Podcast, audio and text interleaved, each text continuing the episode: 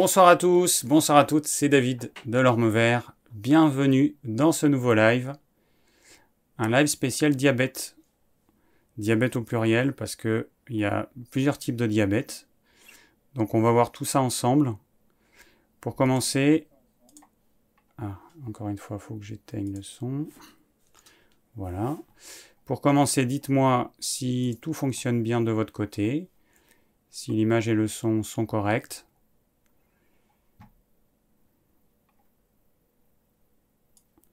Hop, j'attends vos commentaires.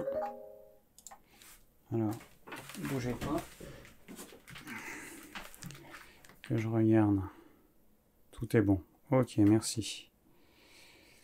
Allez, on va pouvoir démarrer. Je laisse ça à côté. Il y a mon verre d'eau. Il fait chaud. Je suis en petit débardeur. Parce qu'il fait bien chaud aujourd'hui. L'image est un peu trop bleue.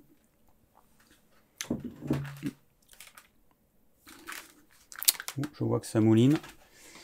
Alors attendez, bougez pas. On va mettre un petit peu de jaune. C'est lequel le jaune? Ok. Ah non, c'est ça. Est-ce que là c'est mieux? Ouais, j'ai mis un petit peu de... Bon,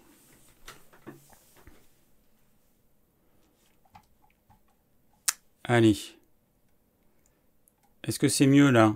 Ou est-ce qu'il y a encore trop de bleu dans, mon image? C'est pas évident de régler la température parce que suivant les écrans, c'est pas toujours euh, pas toujours pareil. Je vais me dépêcher de faire les réglages. Ok. Allez. Alors. Attendez que je mette mes fenêtres où il faut. Ok. Je suis paré pour démarrer. Ah oui, presque, j'ai oublié juste un petit truc. Voilà, ça. Bien, bien, bien. Alors, bah oui, il fait chaud. Nico qui me demande s'il fait chaud ou pas. il fait chaud ici. On est dans le sud-ouest, c'est pas pour rien. Euh, tac, tac. Alors, euh, bon, donc je rappelle les règles les règles, elles sont simples. Il y a un petit formulaire dans la description de cette vidéo. Et ce formulaire, il vous permet de poser vos questions. Voilà. Ensuite, je demande à des personnes de m'aider, plutôt de réaliser le plan du live de ce soir, sachant que tous les derniers plans ont été réalisés. Donc ça, c'est vraiment super. D'ailleurs, je crois que j'ai pas mis le dernier plan en ligne mais bon, je le ferai euh, demain. Ensuite, euh, bah ensuite voilà, hein, c'est déjà pas mal. Alors on va passer à l'actu de la semaine qui va être assez, euh, assez rapide. je vais commencer par parler de mon repas du jour. Alors mon repas du jour, eh ben ça a été... alors on commence à avoir des melons dans la région, donc j'ai fait un test. Hier c'était moyen. C'était du melon avec un peu de vin de noix, du vin de noix maison. Moi, j'ai trouvé ça pas mal. Les autres, ils ont pas trop aimé. Et euh, j'avais de la crème de cassis que je ne sais pas comment utiliser, donc j'ai fait, j'ai coupé mes petits morceaux de melon en, petits dés et j'ai mélangé avec une cuillère à soupe de crème de cassis. Et là, c'était plutôt pas mal. Voilà, bon, je fais des petits tests, sinon le melon on le mange comme ça, en entrée. C'est pas l'idéal absolu. L'idéal absolu, ce serait de le manger une heure euh, avant le repas, 30 à 60 minutes avant le repas. Bon, on n'a pas toujours le temps parce qu'on travaille et tout. Bon, l'idéal c'est ça, mais on fait ce qu'on peut. Ensuite, on a mangé une salade composée. Alors en ce moment, c'est un peu toujours pareil courgettes râpées, concombre, salade verte, feuilles de moutarde, euh, feuilles de roquette. Des fois, je mets un peu des, feuilles, des feuilles d'aroche, on pourrait mettre des feuilles d'amarante. Alors, c'est des choses que vous ne trouvez pas dans le commerce, à part la roquette. Mais voilà, je vous dis un petit peu ce que je mets. De la ciboulette. Et puis en accompagnement, on a une sauce avec euh, la recette que j'ai mise hein, sur, euh, sur la chaîne, avec la purée de sésame, de l'huile d'olive, un peu de tamari, un peu d'épices, etc. Euh, et, on avait un, du houmous. Alors on a fait un petit concours de houmous avec, avec Valentine. Donc le houmous traditionnellement il se fait avec du citron. Moi je lui dis bah moi j'aime pas trop euh, parce que le problème c'est que le citron il va neutraliser l'action de la salive sur les glucides complexes qui sont contenus dans, le, dans les pois chiches. Donc au niveau digestion c'est pas top, c'est le meilleur moyen de mal digérer son houmous. Donc moi je fais mon houmous sans citron pour cette raison là. Et, euh, du coup, elle, elle a fait une recette de mousse avec du citron. Moi, j'en ai fait, j'ai fait la mienne sans, citron, et puis on a comparé. Bah, les deux sont bonnes, hein, les deux sont bonnes, et ça, il n'y a pas de problème. Euh, moi, j'avais mis un petit peu trop de sel, elle, un petit peu pas assez, ça se dit pas, mais c'est pas grave, je le dis quand même. Pas tout à fait assez de sel, voilà. Donc, du coup, en mélangeant les deux, on était bien équilibré. Et on a mangé ça avec des petits légumes coupés en, euh, en frites. J'avais fait du concombre et des courgettes. Euh, les glucides complexes, comme le pain par exemple, on évite d'en manger. Donc l'idée c'était pas de faire des toasts avec du houmous, l'idée c'était de manger le houmous avec des légumes, voilà, des légumes crus. Ensuite en plat ça a été très simple, ça a été macro grillé à la poêle, euh, enfin grillé légèrement, plutôt cuit à l'étouffée. Je rappelle que quand vous cuisez votre macro à l'étouffée, si vous mettez un tout petit peu d'eau dans votre poêle, ça sent pas. Par contre si vous le faites griller là ça va sentir. Ça, c'est pour ceux qui vivent en appartement et qui n'ont pas envie que, ça sente euh, partout. Et puis que les voisins sachent que vous avez mangé du macro. Euh, ensuite, on a mangé avec ça une purée de courgettes aubergines. Donc là, c'est simplissime. Courgettes, purée coupée en gros dés. Vous mettez un demi-centimètre d'eau dans votre marmite. Vous faites cuire ça à l'étouffer pendant à peu près une demi-heure. Une fois que c'est cuit, vous enlevez toute l'eau parce que les courgettes vont rendre de l'eau, donc vous allez avoir un bon bol d'eau. Et puis, vous rajoutez de l'huile d'olive, du sel, du poivre, les épices que vous voulez. J'ai mis du thym, j'ai mis euh, un peu de coriandre, différents types de poivre. Bon, on met ce qu'on veut. Et on mixe avec euh, et de l'huile d'olive. Alors l'huile d'olive, euh, j'ai dû en mettre peut-être, je sais pas moi, l'équivalent de au moins 10 cuillères à soupe. Bon, j'ai fait une grosse marmite hein, pour 4. et on en a pour 2 à 3 repas. ensuite, on mixe et c'est prêt. C'est aussi simple que ça. C'est super rapide, c'est très bon. Là, comme il fait chaud, c'est euh, agréable de manger quelque chose de très riche en eau. Et puis voilà, et puis euh, dessert classique, un petit peu de chocolat pour ceux qui veulent. Euh, voilà, bah, c'est à peu près tout, hein, c'est pas mal. Alors ensuite, qu'est-ce que j'ai mis dans mes petites notes? Ah oui, bah si, j'ai oublié. Merci Yvette. Oui, j'ai oublié, dans mon houmous, je mets du tahini, de la purée de sésame. Effectivement, j'ai oublié ça. Euh, mais j'ai pas, en fait, j'ai pas donné la recette. Moi, dans mon houmous, c'est très simple. Je mets des pois chiches. Alors, j'ai fait, j'achète des pois chiches en grains. Je les fais germer. Donc, d'abord tremper, ensuite germer. Ensuite, je les fais cuire. Ensuite, je, une fois que ça a cuit un peu refroidi, je les mets dans dans un truc comme le Magic Bullet. On peut le faire au mixeur plongeant, mais le Magic Bullet, il permet de, c'est une espèce de mini blender, permet d'avoir une texture bien fine. Vous mettez vos pois chiches égouttés dans votre euh, récipient. Vous mettez de l'eau au ras des pois chiches. S'il n'y a pas d'eau, ça va faire une grosse pâte et vous n'aurez pas quelque chose d'onctueux. Faut pas avoir peur de mettre euh, de l'eau.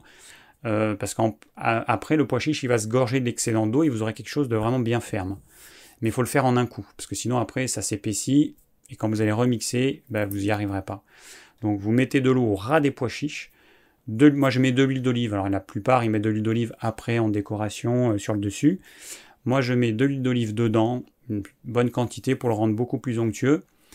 Des épices que vous voulez, vous pouvez mettre du cumin, vous pouvez mettre du poivre, vous, mettez ce que vous voulez comme épices. Euh, ensuite la purée de sésame, une bonne cuillère à soupe. Et puis du sel et ou du tamari vous mixez de façon pendant une ou deux pendant deux minutes, je pense, de façon à avoir une texture bien fine. Et c'est prêt. Voilà, c'est vraiment. Ça m'a demandé, je pense, 5 minutes, hein, une fois que les pois chiches sont cuits, 5 minutes à faire. Voilà, donc merci de me rappeler, euh, de me rappeler qu'il fallait du tiny. Bon, bonjour euh, Chichicou de Bretagne, qui sous la bruine. Ouais, alors, euh... alors, cuit à l'étouffée, c'est juste le macro et un peu d'eau dans une poêle. Oui, c'est ça. C'est exactement ça.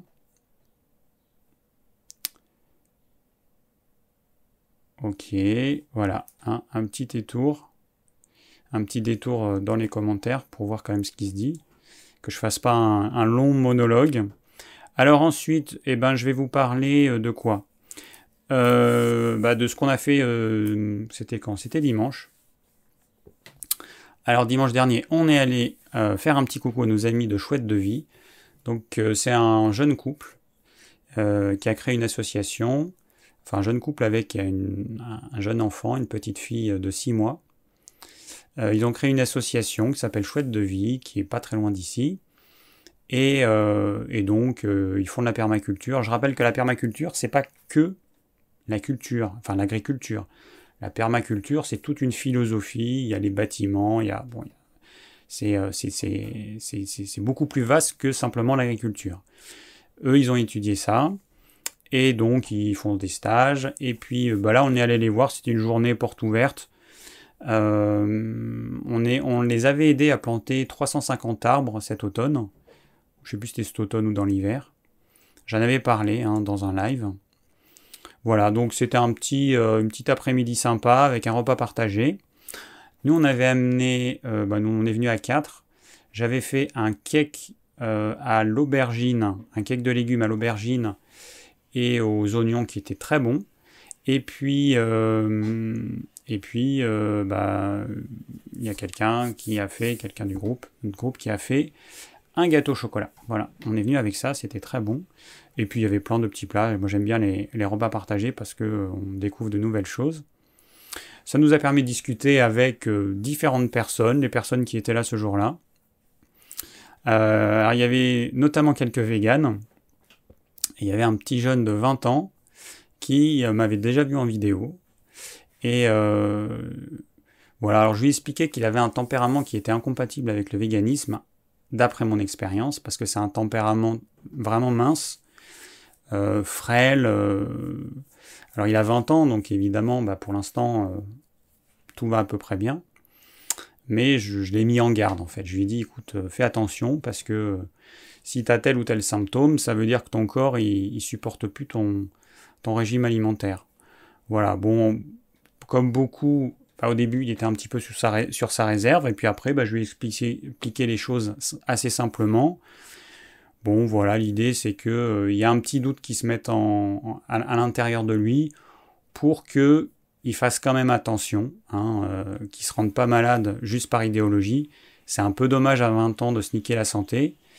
Donc euh, voilà, qu'il fasse attention parce qu'il me disait ah bah lui il est vegan, sauf que la personne en question c'était un mec bien musclé, euh, un coach sportif qui euh, a un tempérament avec beaucoup plus de vitalité et on ne peut pas se comparer avec des tempéraments qui sont différents d'une autre parce que le véganisme peut convenir au moins pendant un temps à certains tempéraments, mais à d'autres par contre ça peut être la cata. Voilà.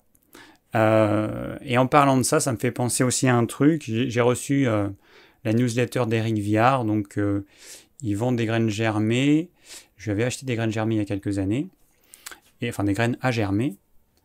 Et, et donc c'est un végétalien crudivore, je crois bien, depuis pas mal d'années. Alors lui, par contre, malheureusement, ça se voit. Son corps, il, a, il est vraiment usé. Euh, et, dans la newsletter, eh ben, on voit, euh, c'est un stage pour un stage d'Irène Grosjean.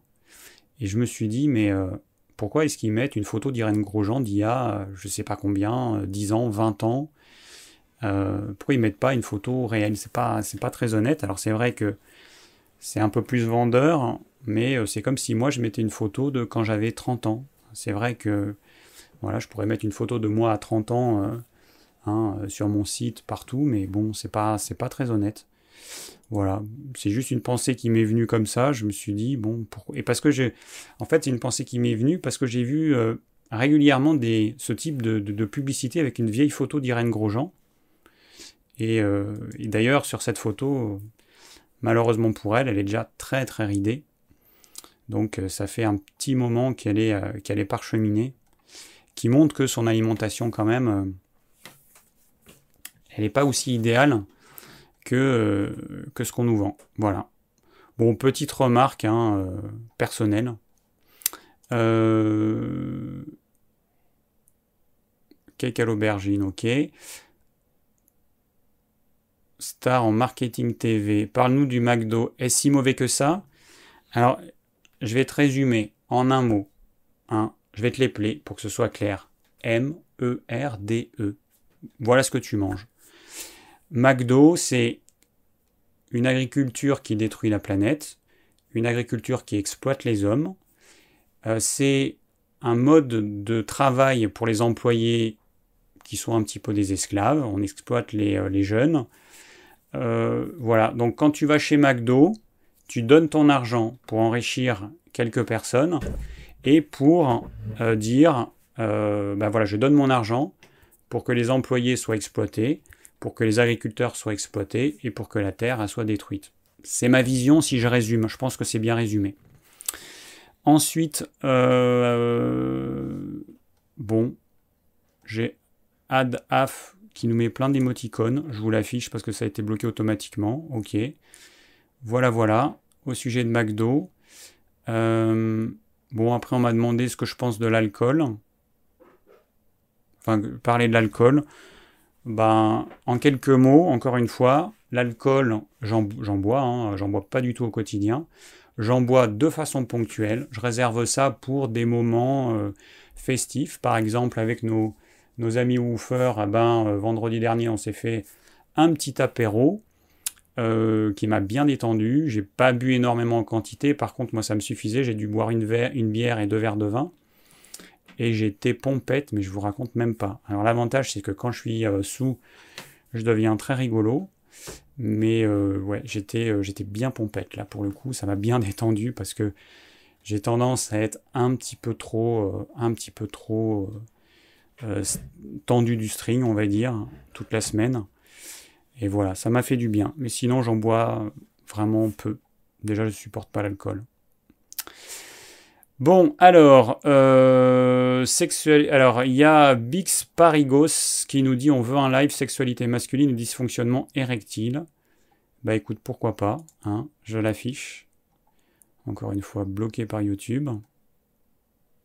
Peut-être trop de café. Alors je vais enlever le mot peut-être. Mais bon, même en dehors de ça, moi je suis, euh, je suis tendu du string euh, un peu tout le temps. Alors, je bois plus de café que la normale. Je sais plus si je l'ai dit. Hein. En 10 secondes, je vais l'expliquer. Euh, on a un ami qui travaille, euh, enfin qui travaillait euh, là pour la rénovation de la maison. Il boit du café quand il arrive à 9h, en milieu de matinée, en début d'après-midi. Généralement, c'est moi qui faisais le café. J'avais une vieille machine de 20 ans qui est tombée en panne et j'ai vu que les réparations, ça coûterait un peu trop cher. Donc du coup, j'ai racheté une nouvelle, une machine toute automatique Hein, où tu mets euh, le café en grain, tu mets l'eau, t'appuies, tu fais un café. Et du coup, c'est un joujou que je trouve hyper sympa à utiliser.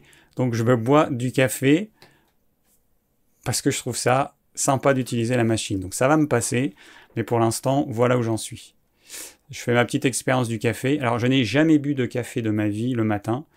Là, j'en bois un à 9h et j'en bois un après ma sieste. Donc ça fait deux, donc ça fait quand même beaucoup. Pour moi, ça fait vraiment beaucoup c'est une petite période, je vais tester le café. Et comme ça, je vais tester l'arrêt du café après en avoir bu pendant euh, quelques mois. Et je verrai ce que ça donne. Et du coup, je serai bien à la place des gens parce que j'ai jamais fait ça de ma vie en fait. Moi, je buvais des cafés peut-être, euh, je sais pas, peut-être euh, deux fois par mois. J'en buvais très très peu. Et là, là j'en bois tous les jours. Voilà. Donc ce sera un test. Voilà, je considère que c'est un petit test, un petit test comme un autre. Mais euh, chez moi, les choses, ça dure jamais en fait. Ce type de choses, ça dure jamais. Voilà, c'est ça qui est bien. C'est que je me lasse et, euh, j'ai besoin de nouveautés. Donc euh, je vais voilà, je vais arrêter prochainement. Bon, pour l'actu de la semaine, on est bon. donc, ce soir, nous allons parler de diabète. Alors j'ai mis au pluriel parce qu'il y a trois diabètes. En regardant le nombre de questions qu'il y avait tout à l'heure, hop hop, mes yeux sont tombés sur une question qui est qu'est-ce que le diabète? Alors on va commencer par expliquer ça. Euh, ouais, oui, euh, oui, au sujet du café. Café c'est diurétique, c'est vrai. Alors moi j'ai. Alors juste je vais revenir aux questions. Là, je, vois le chat, j'aurais dû regarder un petit peu avant. Euh, on me demande si j'ai testé le LSD. Alors, j'ai testé aucune drogue, aucune. Ni l'herbe, ni. Euh, enfin, toutes les drogues, aucune drogue, ni la cigarette. Je n'ai jamais testé. Euh, la raison principale pour moi, c'est que j'ai peur de, perdre le contrôle des choses. J'ai besoin de tout contrôler. C'est maladif. Je pense que c'est la raison pour laquelle j'ai jamais testé, parce que j'ai eu plein d'occasions, on m'a proposé plein de fois, mais j'ai jamais voulu. Euh, le café, bah, en petite quantité, oui. C'est vrai que le problème, c'est l'accoutumance, c'est que plus on en boit, plus on a envie d'en boire, et moins il fait effet. C'est un petit peu le problème. Et moi, j'ai toujours voulu garder le café comme une espèce de d'excitant qui peut m'être utile quand j'en ai vraiment besoin. Et si j'en bois comme ça tous les jours, tout le temps, bah, euh, le jour où j'en aurai besoin, il ne fera plus trop d'effet. Euh, c'est un petit peu le problème. Alors, je vais répondre aux questions euh, de ce soir. Voilà. Alors ça, je l'enlève. Hop. Je voulais voir. Hop. Alors, je vais parler donc du diabète. Oui, il y a un truc que je qu'il faut que je regarde en même temps. Euh, hop. Attendez. Je tape ça et je suis à vous. Euh, non, il manque un mot. Voilà, c'est ça que je voulais. Et comme ça, je vais vous en parler après. Alors, euh, donc les diabètes, voilà. Pourquoi on parle de diabète? On pourrait en dénombrer trois. Voilà. Hein, aujourd'hui, on parle aussi de diabète de type 3. Alors, le diabète de type 1, c'est le diabète normalement jeune qui euh, apparaît chez les, soit chez les jeunes enfants, soit chez les ados. Et là, c'est une destruction des, euh, des cellules qui sécrètent l'insuline, les îlots de Langerhans. Et, donc là, c'est un problème parce que, pour le coup, on n'a plus d'insuline. Notre corps ne produit plus d'insuline. Donc là, il y a une obligation à, euh, apporter de l'insuline sous forme de généralement de petites piqûres et a priori c'est à vie. Voilà. Ça c'est le diabète de type 1. Alors la fréquence elle est vraiment faible. Je ne me rappelle plus des chiffres, c'est pas très important, mais c'est de l'ordre de 1%. Ensuite, on a le diabète de type 2 qui est le plus connu, qu'on appelait avant le diabète gras, euh, le diabète euh, de, la, soixantaine. Bon, il se trouve qu'aujourd'hui, le diabète de type 2, il va toucher des jeunes, euh, des adolescents, c'est quand même assez dramatique d'en arriver à ce point-là. Et, et c'est pas du tout normal. Alors le diabète de type 2, c'est quoi? Eh bien, nos cellules vont produire de l'insuline. Et petit à petit, on va avoir ce qu'on appelle une résistance des... Enfin, nos cellules. Le pancréas va produire de l'insuline. Je rappelle juste que l'insuline sert à quoi? On mange euh, des aliments qui contiennent du sucre, soit sous forme de sucre simple, comme des fruits, du sucre de table, soit sous forme de sucre complexe, comme du riz, euh, du pain, des, pâtes, des pommes de terre, etc. À l'issue de la digestion, les sucres complexes vont être coupés en petits morceaux de façon à ce qu'on ait que des sucres simples. Donc ce qui va passer dans le sang, ça va être soit du fructose, enfin c'est pas que du fructose, c'est fructose, glucose, c'est ce qu'on a dans les fruits, dans les sucres complexes, on n'aura que du glucose. Et dans, euh, dans le, lait, on va avoir du, euh, du galactose et du glucose, si je ne me trompe pas. Voilà, donc en résumé, on a du sucre simple, des sucres simples qui passent dans le sang. Quand le taux de sucre est trop élevé, quand notamment le taux de glucose est trop élevé, danger pour le corps, parce que cet excès de glucose, il va euh, causer des dommages importants, notamment à notre système cardiovasculaire et à notre système circulatoire. Il va endommager les artères, il va endommager euh, les veines, et du coup, il y a urgence à faire baisser ce taux de sucre à un niveau normal. Donc c'est un vrai problème parce qu'un excès de taux de sucre dans le sang constamment, euh, ça va entraîner la cécité, c'est-à-dire que les petits vaisseaux qui alimentent l'œil et bien petit à petit ils vont s'enflammer et ils vont, bah, ils vont se boucher parce que le corps va essayer de boucher les, petites plaies de l'inflammation par une espèce de glu qu'on appelle la plaque d'athérome. Et ces petits vaisseaux, à terme, ils vont se boucher. On peut devenir aveugle, on peut devenir sourd. La principale chose qu'on a, c'est les amputations. Euh, on a une, gangrène des orteils, du pied, et euh, c'est le principal problème, amputation. Donc c'est quand même pas anodin. Ensuite, on a toutes les maladies rénales. On peut avoir euh, bah, reins, voilà, je ne sais pas comment le dire autrement. Donc euh, là encore, euh, le risque, c'est la dialyse à vie. Donc c'est vraiment des gros gros problèmes. L'excès de sucre dans le sang, on ne se rend pas compte, mais quand c'est constant, pendant une dizaine d'années, c'est dramatique. Donc, beaucoup de sucre dans le sang à niveau trop élevé, attention, danger. Donc le corps, il produit de l'insuline. Cette insuline, elle a pour rôle, c'est comme une clé qui va permettre à ce sucre de pouvoir rentrer dans les cellules. Ensuite, ce sucre, il va pouvoir être utilisé comme énergie. Et l'excédent, il va pouvoir être transformé en graisse. Et c'est pour ça qu'en mangeant trop de glucides, eh bien, on va produire du gras, on va stocker du gras. En tout cas, certains tempéraments. Je n'en fais pas partie, mais les tempéraments dilatés, s'ils mangent trop de glucides complexes, trop de glucides en général, ils vont grossir. Euh, moi, je ne sais pas trop ce que je fais de cet excédent. Euh, alors, je pourrais faire, je pense, du gras viscéral, ça se verrait pas forcément, mais c'est tout aussi nocif, même si ça se voit pas. Et puis, bah, mon corps, je pense qu'il doit l'éliminer. Je pense qu'il doit l'éliminer euh, par l'urine, je sais pas. C'est vrai que c'est un truc, les tempéraments minces qui mangent comme 4 bah, qu'est-ce qu'ils font de cette, de cette quantité massive de glucides? En toute logique, ils l'éliminent. Je vois pas comment ça peut disparaître comme ça, comme par magie.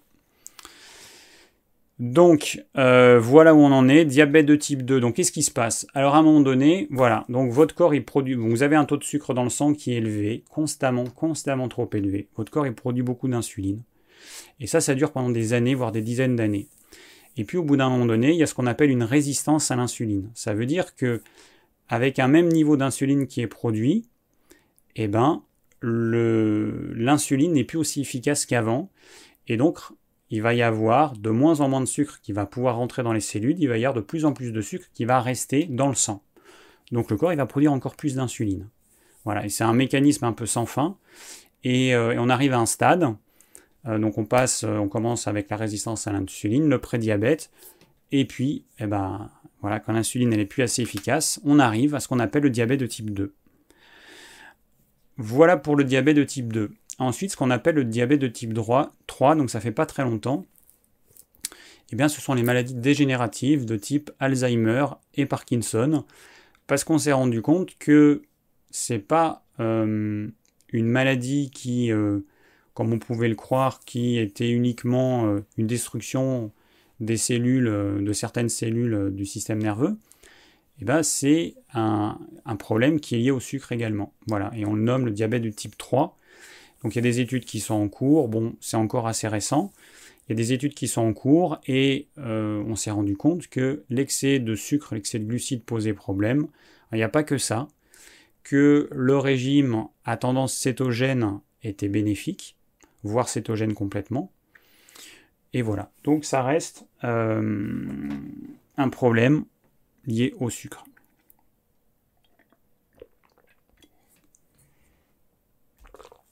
Alors, voilà, je vous ai expliqué un petit peu ce qu'était le diabète.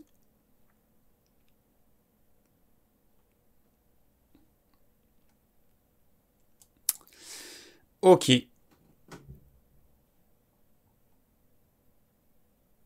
Alors, il y a Sylvie qui nous demande peut-on rien qu'avec l'alimentation agir sur un diabète? Alors, le diabète de type 2, oui. Le diabète de type 3 dont je viens de parler, c'est un petit peu problématique parce que euh, c'est souvent euh, un peu tard. Alors, si c'est pas trop tard, effectivement, oui, ça va agir complètement. Bon. Euh, mais je vais, je vais détailler ça parce que je pense que dans les questions, Non, je suis pas au bon endroit. Alors, donc du coup, il y a Gisèle euh, qui nous disait qu'est-ce que le diabète. Donc voilà, j'ai répondu euh, à la question différence entre diabète de type 1 et de type 2. Donc je pense avoir été clair. Si c'est pas le cas, vous me le dites. Alimentation et activité physique recommandées pour l'éviter. Peut-on soigner le diabète sans prise de médicaments? Diabète et jeûne intermittent, est-ce un bon ménage? Alors il y a plein de questions, mais c'est intéressant. Alors, euh, donc, euh, il y a quelqu'un qui me demande aussi dans les questions, est-ce qu'il y a un livre que je recommande? Alors, vous avez un livre qu'a écrit Jean-Brice Tivan. Alors, j'en parle, j'en ai parlé. Euh, alors, pas du livre, mais de lui, parce que vraiment, on est sur la même longueur d'onde. Et alors, je le connais pas, j'ai pas parlé avec lui encore, mais bon, c'est quelqu'un que je trouve bien. Euh, il fait plein de choses intéressantes. Bah, du coup, je, partage que, ce que j'aime. Il a écrit un livre qui s'appelle En finir avec le diabète et les maladies métaboliques. Et euh, voilà, donc euh, il fait partie de, de l'équipe du magazine Néo Santé dont j'avais aussi parlé, qui est très intéressant aussi ce magazine. Euh, c'est un mensuel, c'est édité, c'est en Belgique, et voilà, vous tapez Néo Santé, je vous le recommande, c'est un très bon magazine. Et voilà, donc son livre euh, qui est sorti en novembre 2018, et eh ben euh, voilà, je vous le recommande aussi.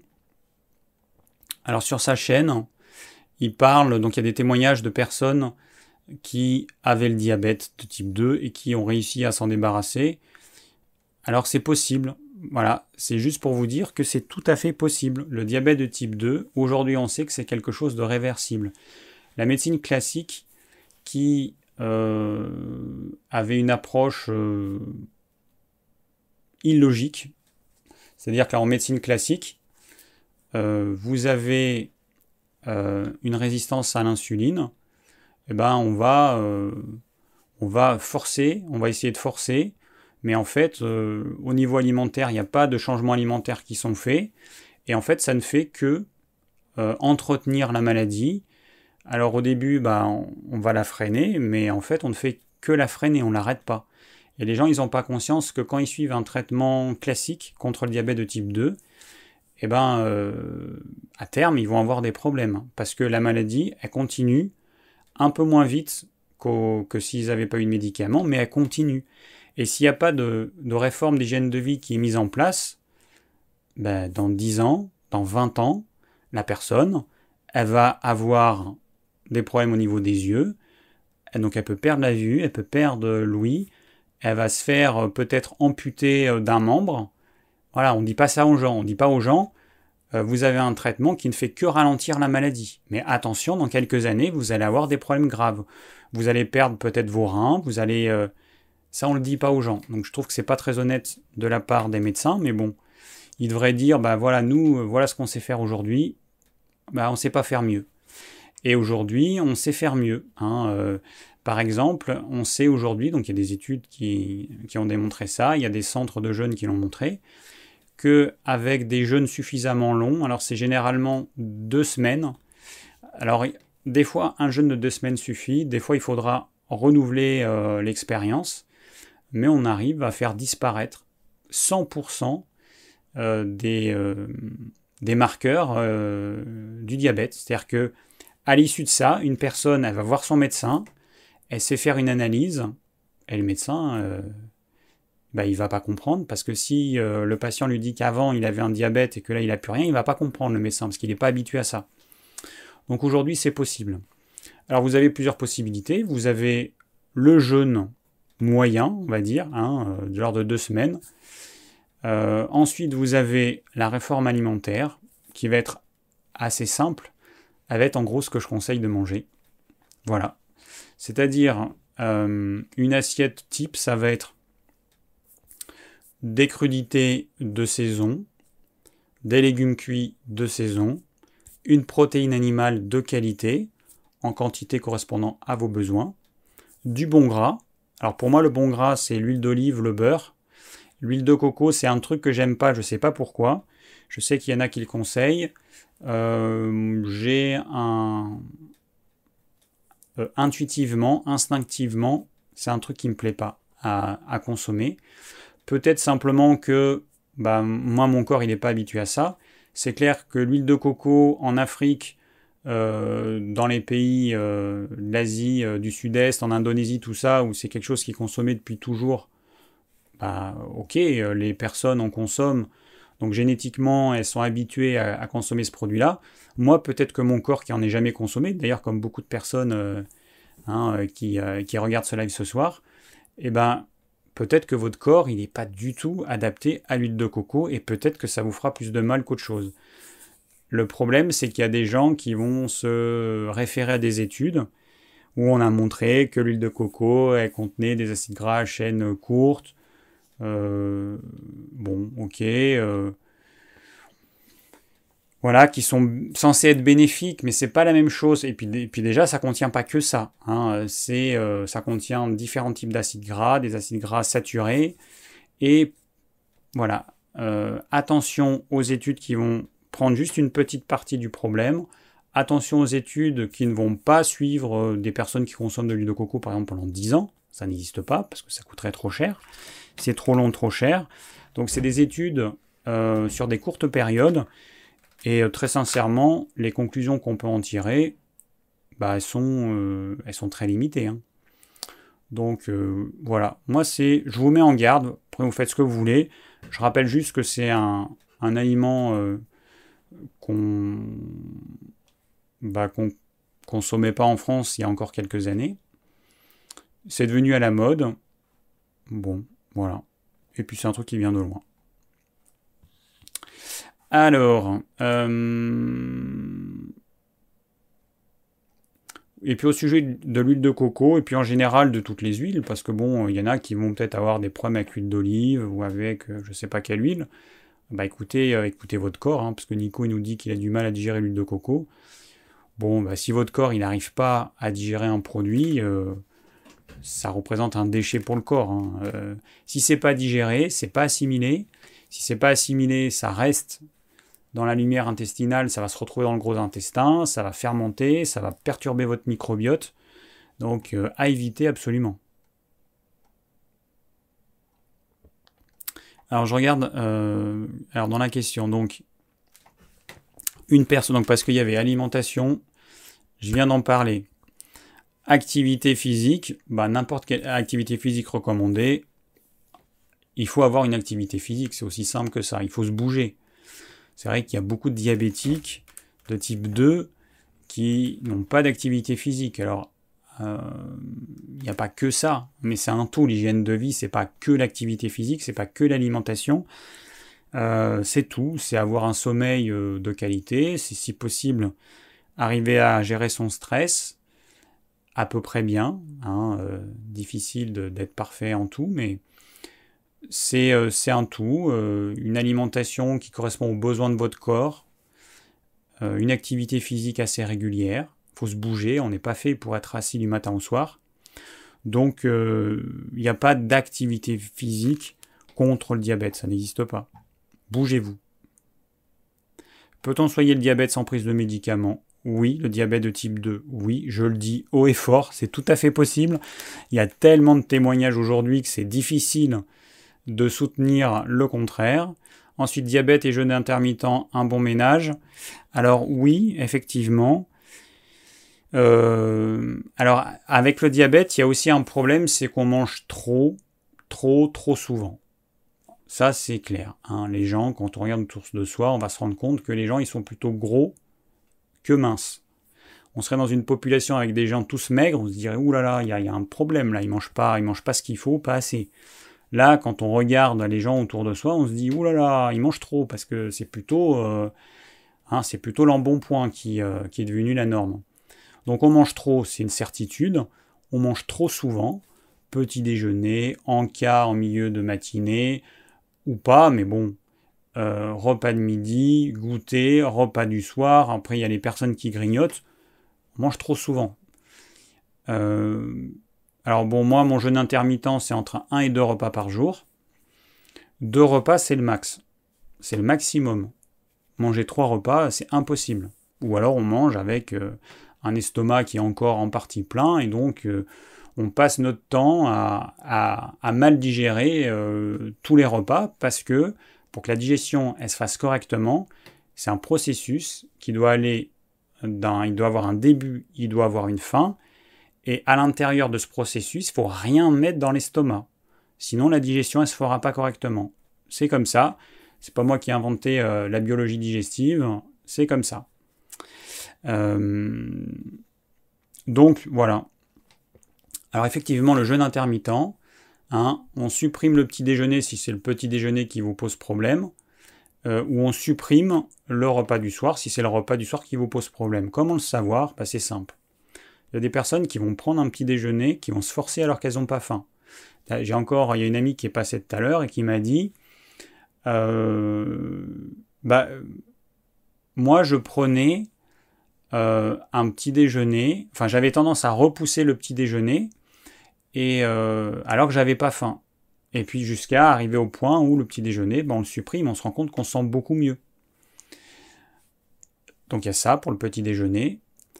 Ou alors, bah, il y a le repas du soir. Il y a des personnes qui vont, quand elles mangent le soir, elles vont avoir une digestion laborieuse, elles vont mal dormir, elles vont mal digérer. À ce moment-là, il faut supprimer le repas du soir. Voilà. On, est, nous avons des tempéraments différents, on s'en rend bien compte quand on regarde encore une fois autour de soi.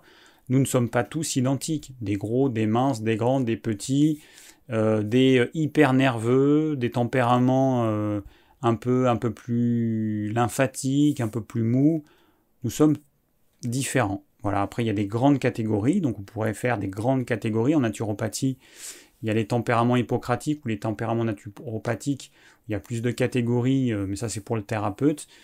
Euh, et donc on va mettre les gens dans des cases parce qu'on se rend compte que finalement, telle personne, elle a toutes les caractéristiques de plutôt tel tempérament, telle autre personne de tel autre tempérament, et ça permet au thérapeute de, pouvoir affiner ses conseils. Voilà.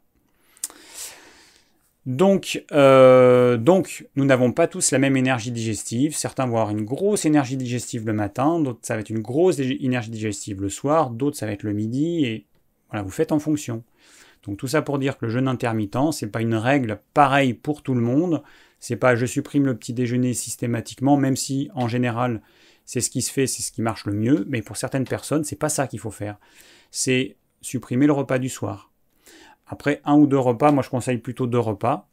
Et on prend le premier repas en fin de matinée, le premier repas en début de soirée. Il faut qu'il y ait un temps de digestion qui corresponde à la fin de la digestion du premier repas. Et euh, ce temps de digestion, il varie en moyenne entre 8 et 12 heures. Voilà, suivant ce que vous avez mangé. Entre 8 et 12 heures. Il y a des gens qui pensent qu'en 3 heures, euh, le repas, il est, il a complètement quitté l'estomac. Non, c'est pas possible. Au bout de 3 heures, on est au pic de la digestion dans l'estomac, qui après va se poursuivre pendant pas mal d'heures. Euh, mais euh, pour avoir un estomac vraiment vide, euh, c'est à peu près sa ordre de grandeur. Donc, on se rend compte que quand on fait 3 repas par jour, c'est impossible de bien digérer chaque repas. Alors, euh, oui, le débardeur, euh, ouais, petit débardeur parce qu'il fait chaud. Euh, je réponds à un commentaire. Hein. oui, bah, il y a Star Marketing TV qui me demande pourras-tu activer le replay? Alors c'est vrai que tu dois être nouveau sur cette chaîne. Oui, toutes les vidéos sont présentes en replay et en podcast. Voilà, il y aura le podcast de ce live demain. Et puis, euh, puis le replay, euh, ben, c'est ce soir normalement qu'il est, mis, euh, qu'il est mis en ligne. Bon, alors là, j'ai bien répondu à la question de Gisèle. On a. Voilà. Alors ensuite, j'ai Eugénie qui me demande Que penses-tu d'une monodiète de riz complet pendant trois jours? N'est-ce pas trop sucré? Alors effectivement, quand vous mangez du riz tout seul, donc c'est une monodiète de riz, eh bien, vous allez avoir un indice glycémique qui va être relativement élevé, même avec du riz complet. Alors que si vous mangez ce riz avec, par exemple, de l'huile d'olive, eh bien, l'index glycémique va être abaissé. Quand on rajoute du gras à un glucide, ben, l'index glycémique est baissé. Pourquoi? Ben, Parce que la digestion dans l'estomac, elle prend plus de temps. À cause de l'huile, en fait, ça va allonger le temps de digestion. Et du coup, eh ben, notre repas qui est dans l'estomac, il va être plus longtemps dans l'estomac et il va sortir plus lentement de l'estomac aussi. Et du coup, ben, on va avoir, au lieu d'avoir un pic de glucose, eh ben, on va avoir une courbe croissante, mais euh, plus légère. Donc effectivement, la monodiète de riz complet, euh, ça peut entraîner une, élévation de la glycémie. Alors sauf que c'est sur trois jours. Bon, moi j'aime pas les, les monodiètes, je préfère le jeûne carrément. Bon, testez et puis voyez ce que vous préférez. Le jeûne, ça reste quand même hyper efficace. Enfin, c'est la, la thérapie absolue. Hein ça coûte pas cher, tout le monde peut le faire. Encore une fois, je rajoute en y allant progressivement, on commence par une demi-journée, puis une journée, puis ça progressivement, on voit comment son corps réagit. On va pas euh, comme ça euh, du jour au lendemain passer à euh, se faire une semaine de jeûne ou deux semaines de jeûne. Commencez par voir comment votre corps réagit déjà au bout de 24 heures, puis au bout de 36 heures. Si vous y allez progressivement, si vous écoutez votre corps, s'il y, a un truc bizarre vous rompez votre jeûne, vous risquez rien. Évidemment, pas de jeûne chez les diabétiques de type 1, c'est absolument proscrit. Euh, diabète de type 2, c'est tout à fait possible parce que vous allez continuer à prendre vos médicaments. Pour ceux qui, euh, qui ont des médicaments, on commence à prendre les médicaments et puis ensuite ils vont, on va pouvoir s'en débarrasser petit à petit à mesure que la glycémie euh, se normalise. Mais voilà, c'est tout à fait possible. Alors, je vais passer à cette question-là. Alex, euh, un homme. Alors, salut David, je suis diabétique de type 1 depuis 10 ans. Donc, tu as 39 ans, donc c'est venu à 29 ans. J'ai deux enfants, 2 et 4 ans. Le diabète est multifactoriel, génétique, stress, alimentation. Quels aliments devrais-je éviter de leur donner, sachant que j'évite le lait de vache et le gluten quand je peux, car ils mangent à la cantine Qu'est-ce que tu me conseillerais? Alors, au sujet du diabète de type 1, euh, effectivement, les produits laitiers sont, mis sur la sellette. Alors, je vais vous expliquer pourquoi. Donc, dans les produits laitiers, il y a une protéine qui s'appelle la caséine. Cette caséine, euh, ben, on va la digérer, on va la couper en petits morceaux. Ces petits morceaux, on appelle ça des acides aminés. Ce sont les briques alimentaires de toutes les protéines. Et en théorie, bah, ce sont des acides aminés qui passent dans le sang. Ça, c'est la théorie. Dans la pratique, ce qui va se passer, c'est que la digestion va être incomplète de cette protéine et on va avoir des brins de protéines. Alors, ce sera plus de la caséine parce qu'il y aura quand même, ça aura été un petit peu découpé. Ça va être euh, des, euh, des, peptides, des polypeptides, comme on les appelle, c'est-à-dire des associations de plusieurs acides aminés. Et on va avoir euh, euh, ces, éléments protéiques qui vont passer dans le sang. Parce que, encore une fois, en théorie, notre intestin grêle, c'est une euh, passoire qui laisse passer que les acides aminés, que le glucose, que les acides gras. Dans la pratique, c'est pas du tout ça. Dans la pratique, notre intestin grêle, c'est une vraie passoire qui est souvent enflammée, à cause de notre alimentation notamment, et cette inflammation eh ben, va entraîner une, euh, un, espace entre les cellules, puisqu'on a des cellules qui sont collées les unes aux autres, hein, une seule couche de cellules, donc c'est hyper mince. Et donc, à cause de cette inflammation, eh ben, on va avoir un espace entre les cellules. Et là, il y a des molécules qui vont passer, des, euh, résidus protéiques de la caséine, voire de la caséine, euh, une protéine entière aussi, Ensuite, ça passe dans le corps. Alors, si c'est des acides aminés, ça représente des briques élémentaires que le corps peut utiliser. Le corps est dit, là, il n'y a pas de problème. En revanche, si ce, ne sont pas des briques élémentaires, hein, imaginez des briques de Lego. Une brique égale un acide aminé. Et on a des briques de couleurs différentes, c'est des acides aminés différentes. Donc si ça passe sous forme de ces petites briques unitaires, pas de problème. Mais dès qu'on a des pièces de Lego qui sont agglutinées les unes aux autres, eh bien c'est des polypeptides. Et à ce moment-là, le corps, il va voir ça comme un agent étranger dangereux qu'il va devoir neutraliser. Donc, allez hop, production d'anticorps, on identifie cet agent étranger dangereux, on le neutralise. Bon, il y a tout le système immunitaire qui se met en branle. Voilà, pas de problème. On a réglé le problème. Sauf que quand c'est répété encore et encore, là il y a un problème. Il y a une, le système immunitaire qui va être constamment sollicité pour euh, le même problème. Et il se trouve que les protéines de la caséine ont une similitude avec des protéines dans notre corps. Et là, le problème, il est énorme. Parce que les anticorps qui attaquent cette euh, caséine, eh ben, du coup, vont attaquer certaines parties du corps. Par exemple, il y a la thyroïde qui peut être atteinte avec euh, la thyroïdite d'Hashimoto. Ça va donner ça comme problématique. Il y a les cellules du pancréas endocrine qui vont être atteintes, diabète de type 1. Après, on peut avoir plein d'autres choses. On peut avoir les articulations qui peuvent être atteintes. On peut avoir des, maladies euh, rhumatismales auto-immunes, euh, spondylarthrite ankylosante, etc. Enfin bon, voilà, plein de choses très sympas. Donc ce qu'il faut comprendre, c'est qu'au départ, on a une protéine qui est présente dans le produit laitier. Cette protéine, elle est incomplètement digérée parce qu'on n'en est pas capable parce que notre intestin il est enflammé, il y a plein de raisons, mais peu importe.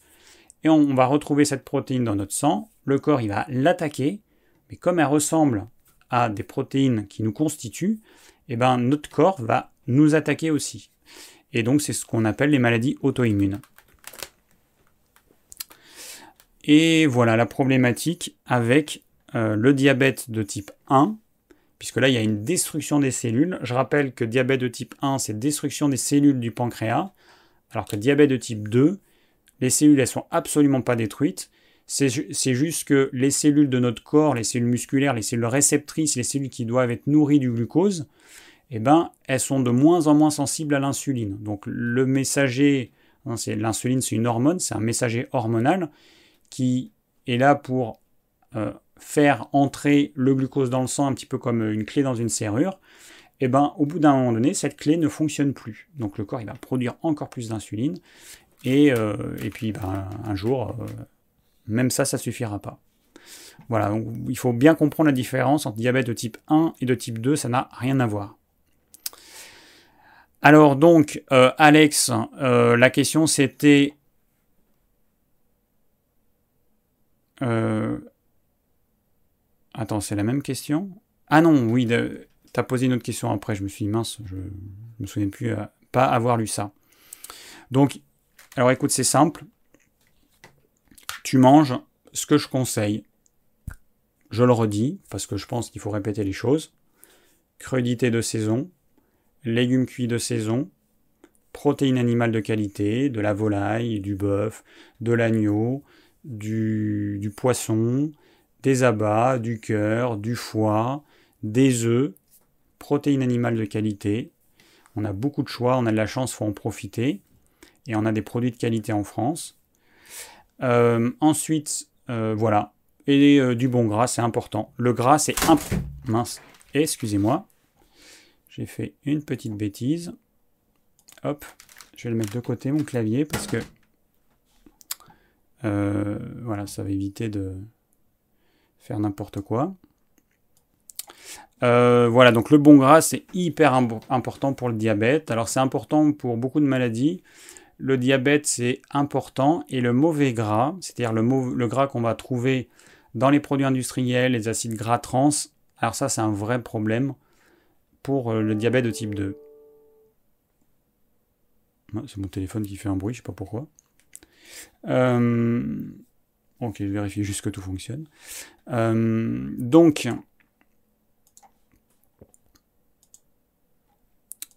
alors attendez, j'ai perdu ma fenêtre du coup. Euh, voilà, donc le bon gras, c'est hyper, hyper important de d'en manger au quotidien. Et le mauvais gras, c'est hyper important de plus en manger. Et ça, c'est pas, c'est pas assez mis en avant par, euh, par certains thérapeutes. Ce qui est mis en avant, c'est attention, mangez pas trop gras, euh, évitez la charcuterie, évitez. Mais non, la, problématique, elle n'est pas là. Bon, la charcuterie, déjà, faut pas en manger, sauf exception, parce que c'est pas, pas un aliment, c'est pas un bon aliment. Mais, mais sinon, il faut manger du bon gras. Alors, ok, donc j'ai répondu à la question. Donc j'espère que c'est clair, Alex. Éviter le gluten, oui, je suis d'accord. Éviter les produits laitiers, je suis d'accord aussi.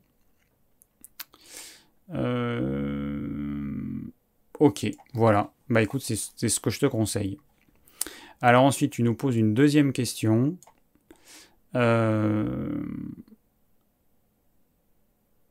ouais, alors donc tu nous dis, donc tu nous redis que tu es diabétique, que euh, me, il dit je suis tes conseils qu'il faut éviter de grignoter.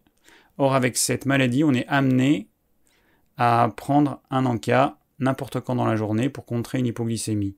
Pour ma part, je prends de la maltodextrine. Qu'en penses-tu? Cela va-t-il entraver la digestion?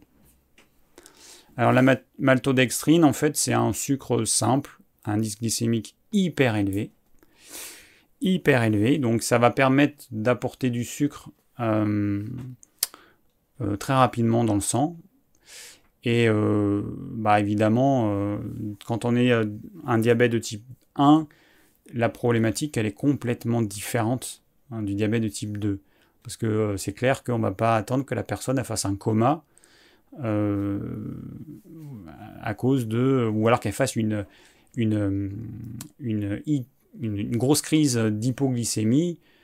Quelqu'un qui n'a pas de diabète de type 1, l'hypoglycémie, ça va entraîner une gêne, parfois un petit malaise. Mais bon, ça gère. Quelqu'un qui a un diabète de type 1 quand il fait une, hypoglycémie, euh, c'est pas la même chose. Hein. Donc euh, la problématique, elle est différente. Euh, la maltodextrine, effectivement, c'est ce qui est conseillé parce que ça agit très vite. Il n'y a pas de processus de digestion, si on a l'estomac vide, la maltodextrine, ça agit extrêmement vite. bon, est-ce que ça, est-ce que ça perturbe la digestion Bah écoute, oui, comme tout, après, euh, dans ton cas, tu n'as pas le choix. C'est-à-dire que tu vas apporter un sucre qui est directement assimilable dans ton bol alimentaire. Donc du coup, à chaque petite giclée du, repas précédent, une petite giclée de quelques millilitres qui sont envoyés dans l'intestin grêle, il y aura de la maltodextrine, et donc tu vas avoir du sucre qui va, euh, sortir euh, tout de suite. Un sucre directement assimilable, enfin ou quasiment. Donc dans ton cas, tu n'as pas trop le choix. Voilà, je dirais que t'as pas trop le choix, faut pas trop se casser la tête. On fait, euh, on fait ce qu'on ce qu'on peut. Un Maxime, le meilleur 100% de gras. ok. Euh, alors, autre question. Alors, je vais répondre. Question de Philippe. Philippe, 25 ans. Même taille, même poids que moi. Il y a juste une petite différence d'âge. À 21, à 21 ans près. Alors, euh, Philippe qui nous demande comment le diabète de type 2 apparaît-il? Qu'est-ce qu'on peut faire en prévention du diabète?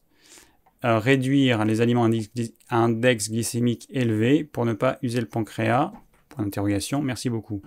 Alors, j'ai répondu à une partie de la question. Euh, alors, la problématique de réduire les aliments à un index glycémique élevé, ça veut dire que on mange pas ce qu'il faut. Voilà, la problématique elle est là. Parce que si tu manges des crudités de saison, t'as pas de problème d'index glycémique élevé. Si tu manges des légumes cuits de saison, tu n'as pas non plus de problème d'index glycémique élevé. Protéines animales non plus bon gras non plus. Le problème, il va apparaître quand tu vas ajouter des, choses sucrées, des desserts, des produits industriels, quand tu vas ajouter euh, des céréales raffinées, quand tu vas ajouter des gâteaux, euh, de la purée, enfin voilà. Le problème, il est là en fait. Donc, il faut avoir conscience que les glucides, alors tout ce qui a un goût sucré, on n'en a pas besoin. Hein, il y a aujourd'hui des médecins qui disent que si c'est bien, ça fait partie de l'équilibre. Ces médecins, je pense que, enfin c'est pas je pense, ils n'y connaissent rien, je l'affirme haut et fort, ils n'y connaissent rien, donc ils arrêtent de dire des conneries, ce serait pas mal pour tout le monde.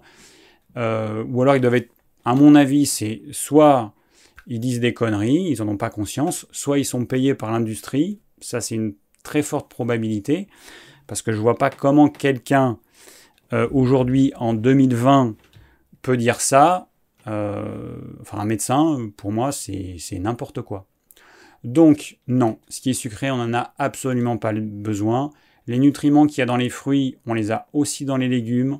Donc, on n'a pas besoin de fruits. Le fruit, on en mange parce que ça nous fait plaisir, parce que c'est rafraîchissant, parce que ça fait partie de notre culture, on est habitué à ça depuis qu'on est gamin, mais on n'a pas besoin de fruits. Hein. Les fruits, vous leur enlevez le sucre, il n'y a plus personne qui mangera des fruits. Si les gens mangent des fruits, euh, j'en fais partie, hein. j'ai plein de fruits dans mon jardin et j'en mange trop malheureusement. Malheureusement par rapport à mon tempérament, parce que mon corps, il n'aime pas quand, quand je lui amène trop de fruits, mais bon. Juste pour dire que on arrête avec les smoothies euh, aux fruits, on arrête avec les jus de fruits. Le fruit, c'est pas automatique, c'est pas indispensable. Voilà. Donc, euh, voilà. Donc, ce qui a un goût sucré, on peut s'en passer. Et les euh, glucides complexes, donc le pain, les pâtes, le riz, les pommes de terre, le couscous, la semoule, les légumineuses, le millet, le quinoa, les lentilles, les pois chiches, etc ça, ce sont des aliments pour moi de survie. C'est-à-dire qu'on n'en a pas besoin, ou on en a besoin en petite quantité de temps en temps, ou certaines catégories de personnes en auront besoin en quantité plus importante, notamment les sportifs. Euh, mais les vrais sportifs, hein, pas le sportif du dimanche qui fait juste un, footing le dimanche, je parle des vrais sportifs qui font euh, une ou deux heures de sport par jour. Ok. Mais pour le commun des mortels, qui a une activité physique euh, limitée, euh, les glucides en petite quantité, ok, mais c'est pas indispensable, et encore moins en été quand il fait chaud, parce qu'on a encore moins besoin d'énergie, vu que une bonne partie de notre énergie elle est utilisée pour réchauffer notre corps. Or, quand il fait chaud à l'extérieur, hein, aujourd'hui par exemple il, a fait 30, bon bah c'est clair que quand il fait 30 degrés, mon corps il dépense peu d'énergie pour se maintenir à 37 degrés. Quand il fait 15 degrés, mon corps il va devoir dépenser un peu plus d'énergie. Donc je vais devoir apporter un petit peu plus de calories. Mais encore une fois, même dans ce cas-là, les glucides, on en a besoin de peu. Et moins on en mange, mieux on se porte. Voilà. Donc, euh, l'histoire de l'index glycémique élevé, forcément, bah oui, si tu manges des produits industriels, si tu manges trop de céréales, trop de légumineuses, cette problématique, elle a du sens, mais si tu manges comme ce que je conseille, eh ben, tu n'auras pas de problème. Voilà. Euh,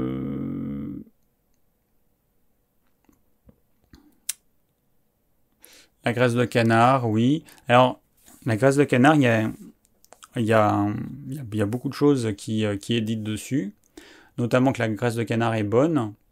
Bah, je dirais en théorie oui, mais aujourd'hui on se retrouve euh, euh, face à une problématique, c'est que la plupart des canards, ils sont faits de façon industrielle dans les pays de l'Est, et que tout va dépendre de l'alimentation des canards. Et qu'un canard qui a été nourri avec des céréales qui sont riches en oméga 6, eh ben, ils vont avoir un gras qui sera riche en oméga 6.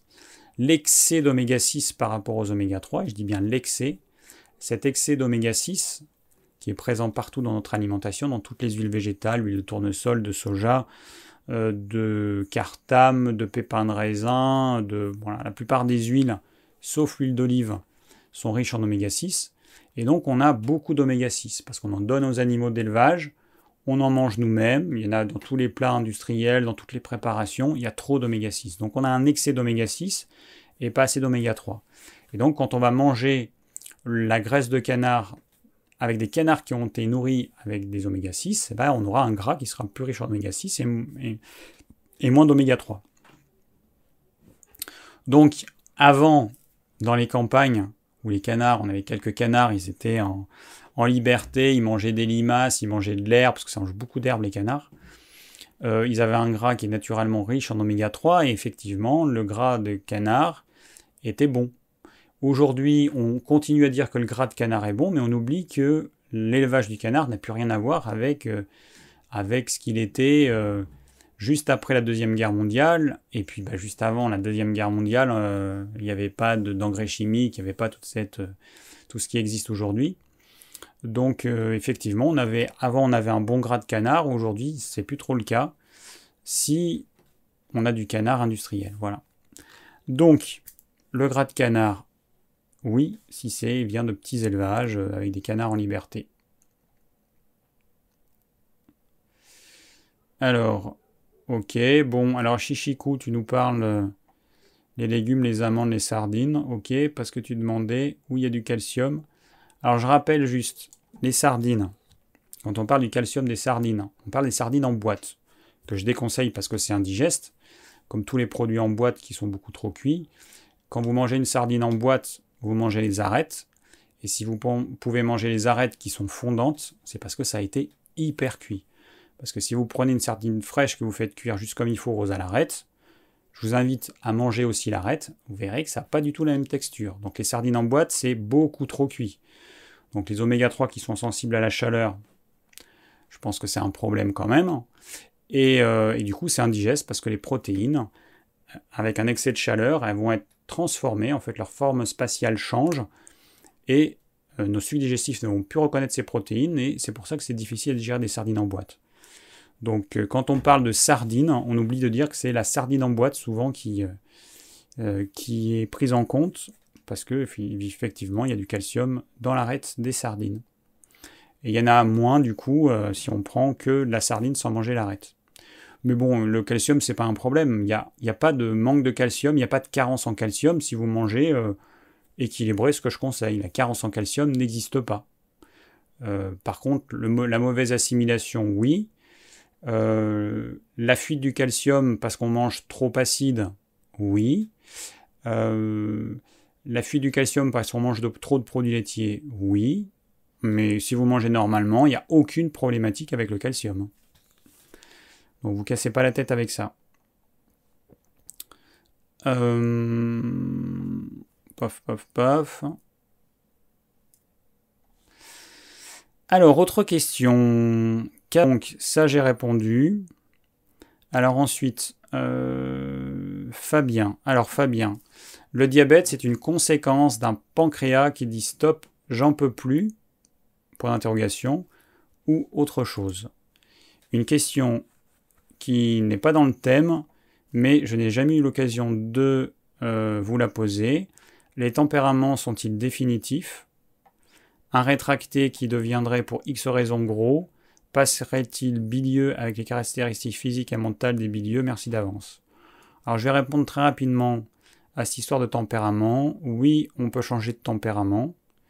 Et euh, dans certaines circonstances, oui, effectivement, on peut changer de tempérament. Voilà. Mais ce qu'il faut comprendre, c'est que la notion de tempérament, c'est un outil pour le thérapeute.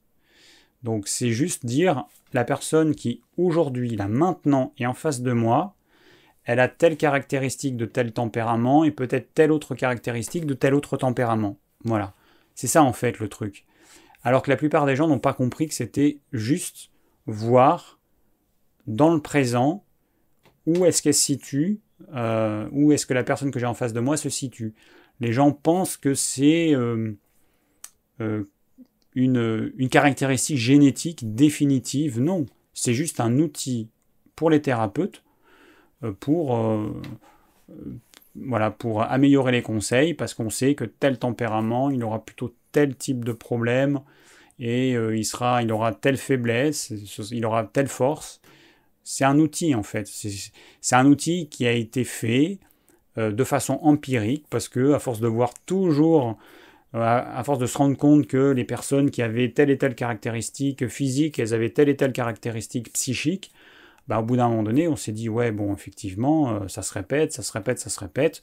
Donc on va classifier les gens comme ça, on va dire, voilà, si tu es comme ça physiquement, tu as plus de chances euh, d'avoir euh, ça, tu as plus de chances d'avoir tel problème de santé. Si tu es mince, par exemple, tu as plutôt un, système digestif qui est plus faiblard que les tempéraments dilatés, parce qu'il y a plus d'énergie digestive chez les tempéraments dilatés que chez les tempéraments qui sont minces, qu'on appelle rétractés. Donc voilà, c'est quelque chose qui s'est fait de façon empirique comme ça. Et, Voilà. Alors, ensuite la question, parce que je ne me rappelle plus du coup. Euh, oui, donc tu demandes est-ce que le diabète, c'est la conséquence d'un pancréas qui dit stop, j'en peux plus? Euh, alors, non, enfin bon, il y a le diabète de type 1 où là, il y a une destruction des cellules, et il y a le diabète de type 2 où, alors à terme, oui, mais on va passer par une phase où, en fait, ce sont les cellules plutôt qui n'en peuvent plus. C'est-à-dire que les cellules qui vont être avoir trop d'insuline pendant trop longtemps, parce que normalement, on n'est pas censé avoir euh, un niveau élevé d'insuline, parce qu'on n'est pas censé avoir un niveau de glucose dans le sang qui est, euh, qui est toujours trop élevé. Normalement, on est censé, bah déjà, on n'est pas censé manger des trucs, on n'est pas censé manger autant de glucides complexes, on n'est pas censé manger autant de sucre simple. Euh, c'est venu de l'industrialisation. Moi, j'ai un potager. Bon, alors aussi, je peux faire des patates, mais quelqu'un qui a un potager ne fera jamais de céréales. On va pas cultiver son blé parce que ça demande trop de travail. Parce que le blé, c'est quand même hyper compliqué. Le blé, il faut le cultiver, il faut le moissonner, il faut le battre. Ensuite, il faut le transformer, c'est hyper complexe.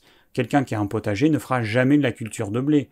Par contre, on peut faire un peu de pommes de terre, on peut faire un, peu de patates douces, on peut faire des légumes racines parce que ça, ça se stocke, euh, ça peut se manger juste en faisant cuire, ok.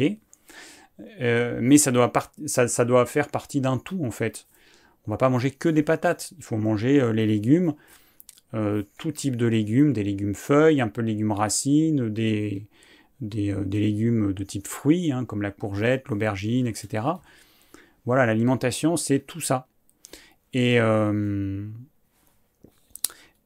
Ouais, et du coup, bah, la problématique avec euh, un niveau de sucre dans le sang qui est euh, toujours trop élevé, donc un niveau d'insuline qui est toujours trop élevé, c'est une problématique chez des gens qui mangent trop de choses sucrées et de sucre complexe. Voilà, c'est ça. Parce que ce qui se passe, c'est qu'au bout d'un moment donné, cette insuline qui est toujours présente dans le sang, elle va euh, envoyer des messages à nos cellules. Hein, c'est toujours le même message, c'est faire rentrer du glucose, faire rentrer du glucose. Puis à un moment donné, nos cellules, elles en ont marre, en fait. Elles en ont marre, c'est trop, c'est constant, c'est tout le temps. Et puis, enfin, elles en ont marre, et puis c'est trop, quoi. Euh, une cellule ne peut pas euh, recevoir plus qu'une certaine quantité de glucose. Donc, la cellule se ferme, mais il y a toujours l'insuline qui est euh, devant la cellule qui dit bah, ouvre-toi pour laisser passer du glucose. Et c'est là qu'il y a une résistance à l'insuline, c'est que la cellule, pour se protéger, elle est obligée de ne pas écouter euh, ce message qui est envoyé par l'insuline. Parce que vous imaginez une cellule qui resterait tout le temps ouverte pour faire entrer le glucose, bah, bah je ne sais pas ce qui se passerait, mais ce serait pas joli à voir. Donc la cellule se protège en créant cette résistance à l'insuline. Voilà comment ça se passe. Euh, alors, euh, attends, j'en étais où moi? Oui, Fabien, donc j'en étais à ta question. Bah, j'ai répondu. Alors ensuite, qu'est-ce qu'on a comme question? Euh, Ah voilà. Alors donc Saïda, une femme de 51 ans, quels sont les livres que vous conseillez à propos du diabète? Alors j'en ai conseillé un. Euh, bon, franchement, il n'y a pas besoin d'en lire 50. Hein. Vous pouvez lire celui-là et après, bah, si vous en avez vous à me proposer qui sont bien, pourquoi pas, mais je pense qu'il y en a plein d'autres qui sont bien. Hein. Il n'y a pas que celui-là. Après, moi, j'ai rien, euh, je conseille pas celui-là. Euh, j'ai pas de, Enfin, d'ailleurs, Jean Brice, il sait pas que je, conseille son livre. Euh, voilà, moi, j'ai rien y gagné. C'est juste que. Voilà, c'est un bon livre et voilà pourquoi je le conseille. Puis ça va au-delà du diabète, hein, puisqu'il traite aussi du, syndrome métabolique. Euh, voilà, mais en fait, alors donc c'est très bien de lire des livres. Moi, je vous dis des choses. J'essaie de rendre euh, les choses euh, assez compréhensibles parce que bon, ça peut, dans certains livres, ça peut être un peu compliqué. Commencer à expliquer. mais c'est bien de lire des livres, c'est bien d'avoir des sources différentes euh, et gardez votre sens critique en vous disant, quelle que soit la source d'information que vous avez, peut-être que c'est faux. Peut-être que, bah moi ce que je dis, peut-être que c'est 100% faux ce que je dis. Peut-être que enfin non pas 100%, parce qu'il n'y a rien qui sont, enfin c'est rare que soit 100% faux, mais peut-être qu'il y a des choses fausses que je vais dire. Peut-être que dans le livre que vous allez lire, peut-être qu'il y aura des choses fausses. À midi, là, je parlais avec un ami, et euh, du livre du docteur euh, Greger, euh, je sais plus, enfin le livre connu là, bon peu importe, il me revient plus le titre. et je lui dis, bon bah dans ce livre, il y a des, y a des mensonges, et il y a des choses fausses qui sont dites qui sont dites. Par exemple, au début du livre, il va dire que euh, manger euh, des protéines, enfin de la viande, ou des produits laitiers, ou des œufs, ça augmente le cancer de à peu près 150%. Ce qui est archi faux, hein. c'est complètement faux. Et du coup, cet ami me disait, mais euh, bah, du coup, il fait comment pour dire ça? Je lui dis, bah, c'est pas compliqué, hein. on peut trouver des études qui montrent absolument tout et son contraire. Donc, il a pioché les études qui l'intéressaient pour soutenir son idéologie. Et bon, lui, il conseille de manger 80% euh, de glucides ou 90% de glucides, 10% de, de, matière grasse. Voilà, bon, euh, c'est son truc à lui, mais par contre, il ment. Par exemple, j'avais vu une conférence où il disait que euh, le gras qu'on a dans notre corps vient, vient pas des, des glucides, mais vient du gras, ce qui est faux. On sait aujourd'hui que l'excédent de glucides va être transformé en gras. Alors par rapport à sa théorie, eh évidemment, ça lui plaît pas. Donc il va, mentir. Mais qu'un médecin dise ça, alors c'était une conférence il y a quelques années qui est présente sur YouTube. Euh, moi, je trouve ça quand même grave. Donc du coup, il ment et, euh, et, il dit des choses fausses. Voilà. Donc tout ça pour dire, attention, gardez un sens critique, interrogez-vous sur ce qui euh, sur, ce qui est dit. Si ça vous semble louche, faites des recherches, vérifiez, croisez avec d'autres sources. C'est important en fait, hein, parce que sinon on tombe dans, la religion à croire euh, euh, pour argent comptant ce que n'importe qui va dire.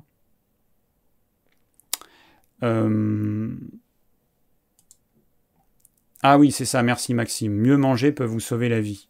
Donc le livre du docteur Greger, c'est ça. Ouais. Ah oui, le livre du docteur Alouche. Alors le docteur Alouche, c'est pas un végétalien lui aussi?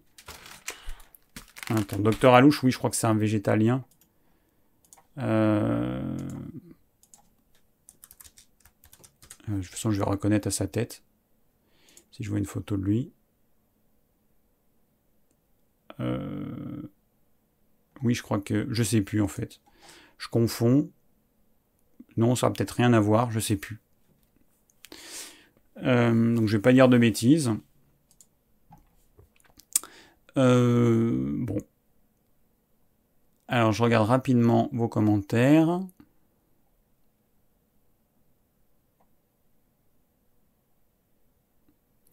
Alors il y, a, Phil qui me dit ça me broute de me faire à manger. Existe-t-il des trucs tout faits? Euh, Oui, bah oui, il existe des trucs tout faits, mais bon, je pense que ça dépend où tu vis à Paris, euh, enfin dans les grandes villes, je, pense qu'elles existent encore en fait. Il y a des applis où, je connais pas le nom de ces, je me rappelle plus, mais il y a des applis qui permettent de, faire entrer en contact des gens qui cuisinent, qui font une cuisine maison, et moyennant une somme euh, relativement faible, et eh ben, qui vont cuisiner pour, euh, bah, au lieu de se faire que pour soi, la personne va peut-être faire pour 10 personnes, et du coup elle va vendre euh, un, prix relativement bas ces préparations et donc du coup c'est de la cuisine maison. Euh, donc si vous trouvez ça, pourquoi pas. Sinon, si tu cherches dans les produits industriels, je te rappelle juste que le but de l'industriel, c'est de faire du fric sur ton dos et de te faire aimer ce qu'il fait.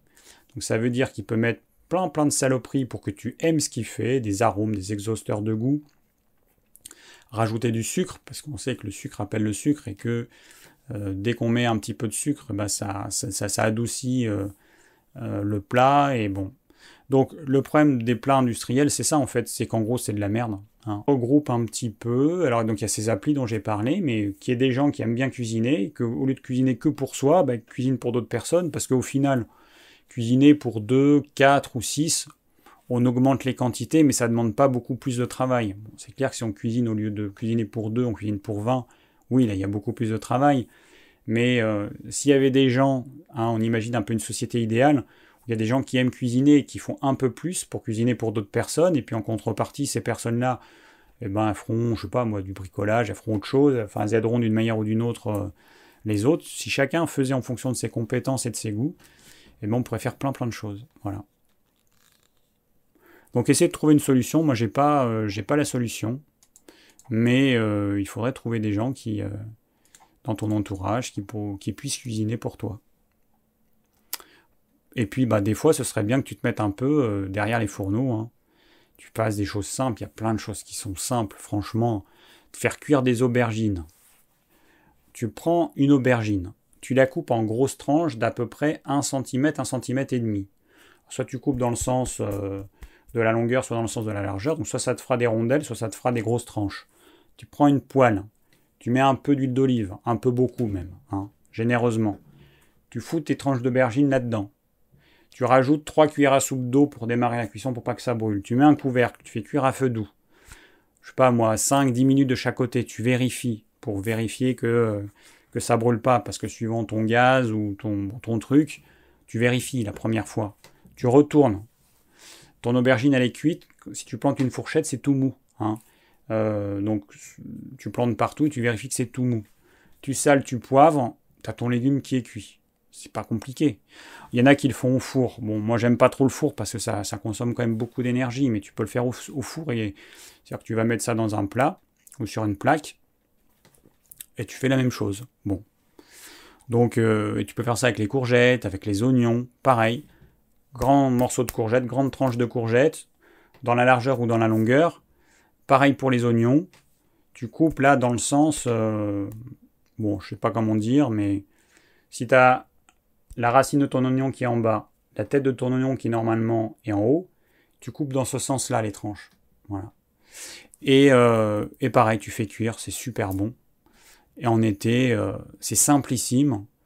En préparation, t'as quoi? T'as, je sais pas, t'as même pas 5 minutes à préparer ton légume. Ça se fait tout seul. Donc euh, voilà.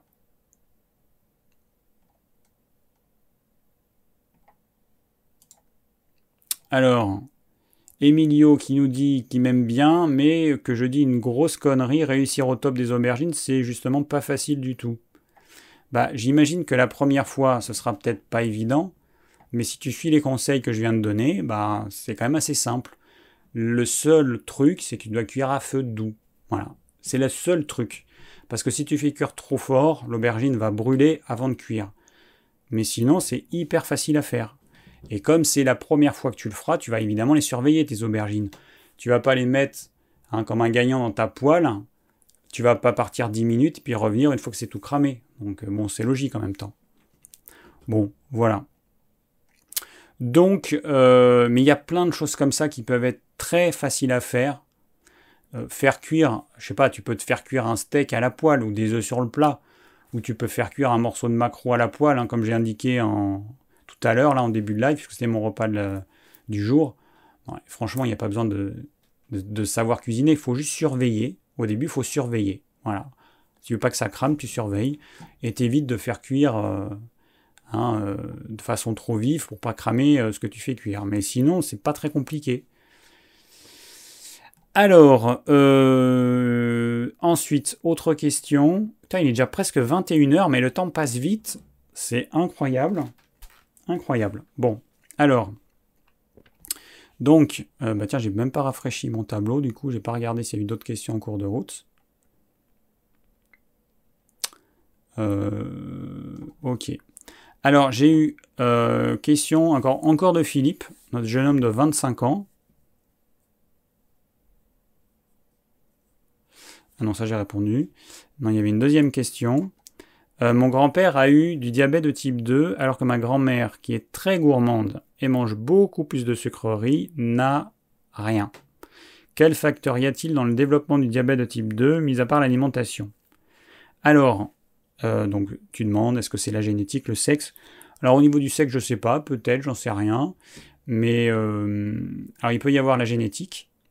Et ensuite, il y a ce qu'on appelle l'épigénétique. Alors la génétique, c'est quoi? On reçoit de notre papa, de notre maman, leur patrimoine génétique. Et donc on va avoir dans chacun de nos chromosomes eh ben, un gène qui a la même fonction, l'un qui vient du papa, l'un qui vient de la maman. Donc, bah, qu'est-ce que notre corps fait? Eh bien, il décide ou pas. Pour vous donner un exemple, il y a, je peux avoir, alors moi j'ai mon papa qui avait les yeux marrons et ma maman qui a les yeux bleus. Et moi j'ai les yeux verts. Voilà, alors mon corps, eh ben, il a, pris euh, le gène, un peu du gène de maman, un peu du gène de papa, et puis voilà, en gros, hein. bon je schématise, mais on va pas rentrer dans les détails, parce qu'il y a des, gènes récessifs, des gènes... Euh, merde, je me rappelle plus l'autre terme, c'est pas très important. Ce qu'il faut comprendre, c'est qu'on a, pour une même fonction, on a le gène du papa, le gène de la maman. Et qu'est-ce qui va se passer? On peut avoir le gène de notre papa qui favorise le diabète de type 2. On peut avoir le gène de la maman qui favorise le diabète de type 2, ou au contraire, un gène antagoniste qui aura tendance à euh, euh, favoriser le non-diabète de type 2. Et ensuite, donc on a ça. Et ensuite, l'épigénétique, c'est quoi? Eh bien, en fait, c'est notre façon, c'est notre corps, il va, en fonction de, notre mode de vie, donc de notre alimentation, de notre sommeil, de notre activité physique, etc., en fonction de notre mode de vie, eh ben, notre corps va exprimer certains gènes. Par exemple, mon corps, si j'ai un mode de vie déséquilibré, hein, entre guillemets, eh ben mon corps va exprimer, va utiliser le gène qui favorise le diabète de type 2, qui vient de mon papa par exemple. Et si j'ai un mode de vie équilibré, eh ben mon corps va exprimer peut-être le gène de ma maman qui me protégeait contre le diabète de type 2. Ça, c'est ce qu'on appelle l'épigénétique. C'est en fonction de, notre mode de vie, on va exprimer ou pas certains gènes. Il y a des gènes négatifs, entre guillemets, qui vont favoriser certaines maladies, et des gènes positifs, entre guillemets, qui vont nous protéger contre certaines maladies. Donc le mode de vie, il joue un rôle important. La génétique, alors les scientifiques aujourd'hui considèrent que dans l'apparition des maladies, en moyenne, la génétique représente 20%, et l'épigénétique, c'est-à-dire notre mode de vie, qu'est-ce qu'on fait de notre naissance jusqu'à qu'est-ce a fait de notre naissance jusqu'à maintenant et qu'est-ce qu'on va faire? Eh ben notre mode de vie ça représente 80% de euh, la part dans l'apparition d'une maladie. C'est énorme.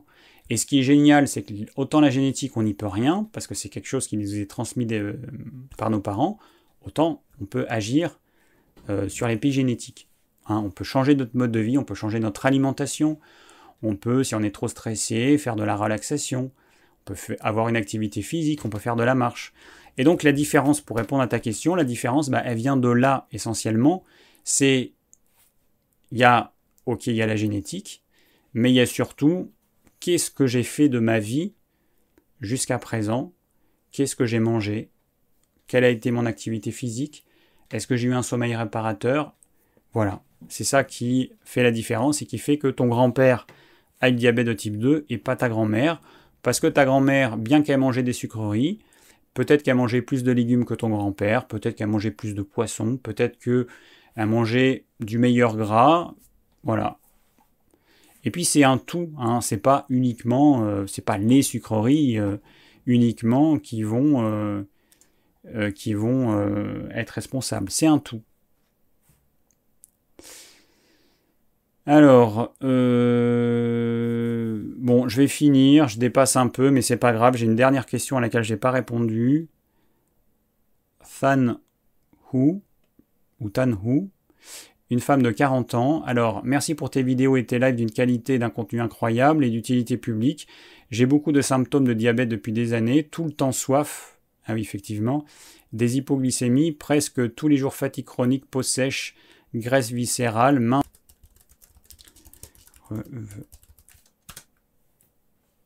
voilà. Ah, mais moi j'appuie là-dessus. Alors, euh, oui, il y a eu un, un petit, euh, comme la semaine dernière.